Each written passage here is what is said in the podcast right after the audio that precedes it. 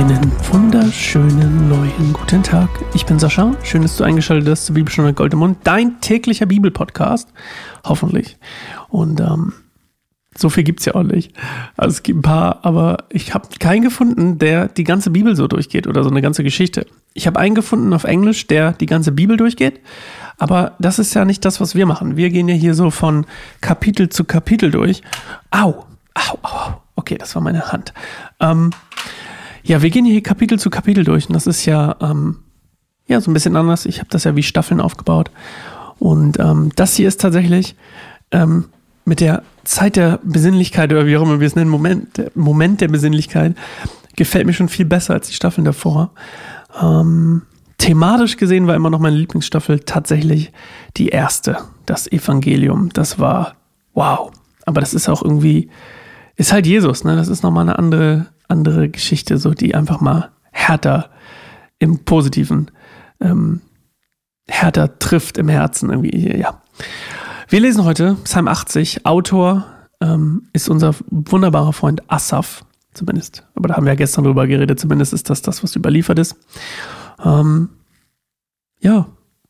Und ich habe ich irgendwas vergessen, was ich vorher erzählen will? Hm, nee. Den Rest erzählen wir gleich. Und ähm, ich will kurz noch beten, kurz still werden und dann ähm, in Psalm 80 einsteigen.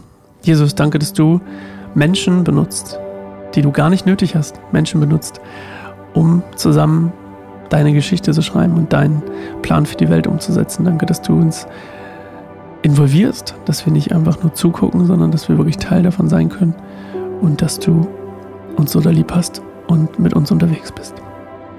Amen.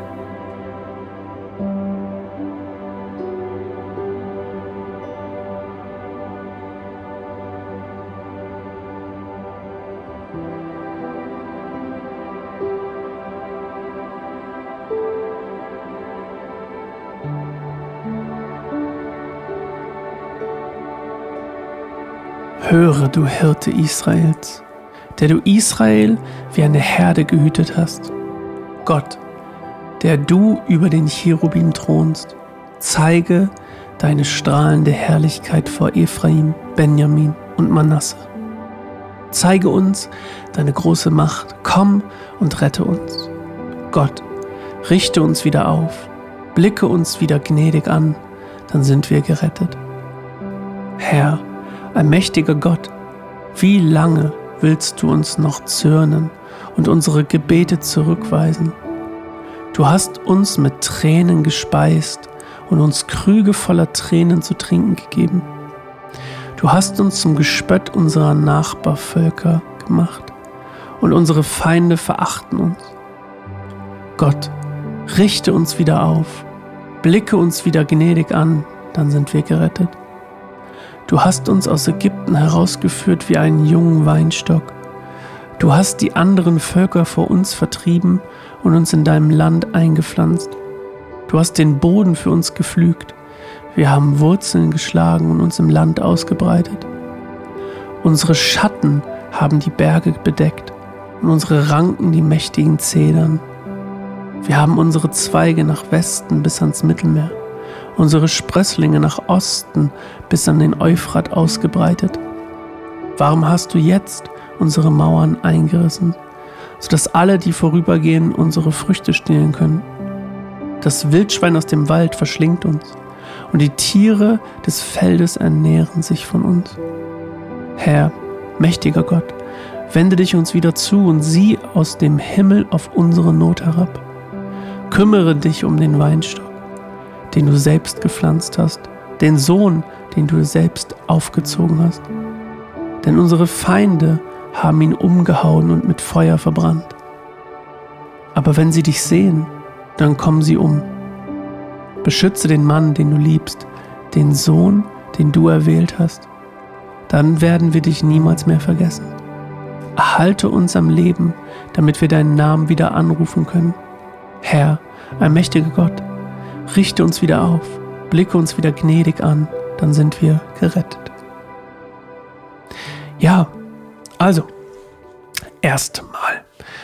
Erstmal ganz simpel, ne? Das, äh, eine Sache, die man vielleicht nicht gleich verstanden hat, ist, mit dem Cherubim. Was ist denn ein Cherubim, wenn ich es richtig ausspreche? Oder Cherubim? Weiß ich nicht. Ähm, das ist so ein ganz hoher Engel.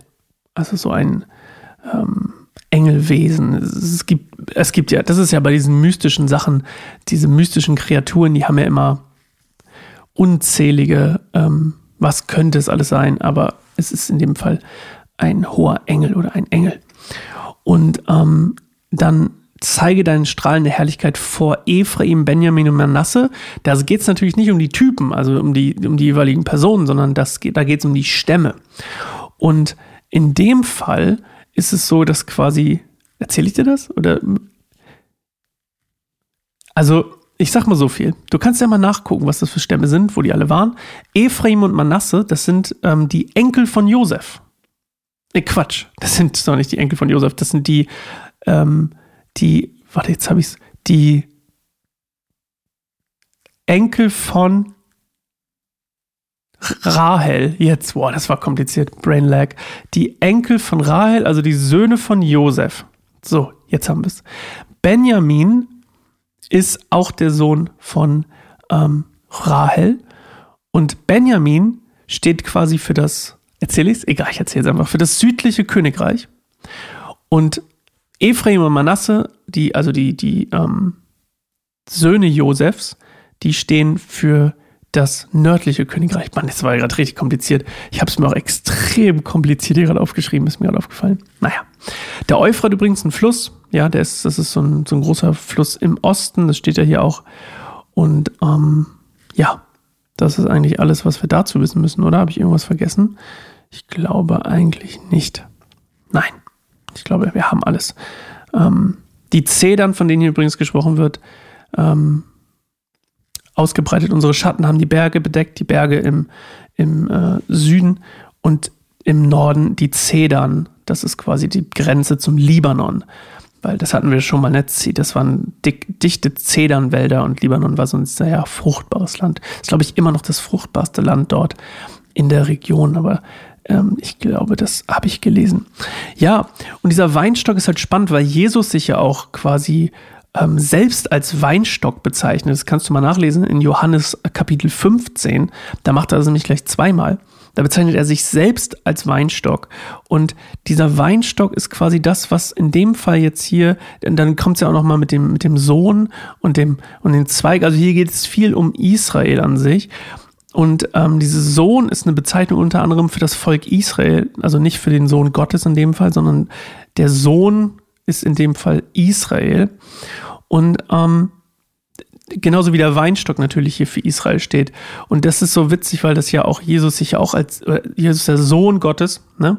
so wie das Volk Israel, also Stellvertreter sozusagen für das Volk Israel und auch der Weinstock wie das Volk Israel. Und Sohn kann man hier auch dem Urtext nach mit Zweig übersetzen und dementsprechend, ähm, dass das Volk hat eine Wurzel, nämlich aus Gott, so wie der Weinstock auch eine Wurzel hat. So, jetzt habe ich hoffentlich das äh, verständlich rübergebracht, ja. Und ähm, dann geht es quasi darum, dass ähm, der Sohn, den du erwählt hast, ne, beschütze den Mann, den du liebst, den Sohn, den du erwählt hast, da geht es dann auch logischerweise wieder um das Volk. Also hier ist es quasi, dass Asaf sagt, hey, du hast doch dein Volk hochgezogen, von klein auf, aus der Saat ähm, wie kannst du uns jetzt oder lass uns doch jetzt nicht alleine. Ja, so, das ist das. Und der Zusammenhang ist eben, dass Jesus eben dann zum Beispiel in Johannes 15 sich selbst als Weinstock bezeichnet und Sohn natürlich, ja, das sowieso, Sohn Gottes.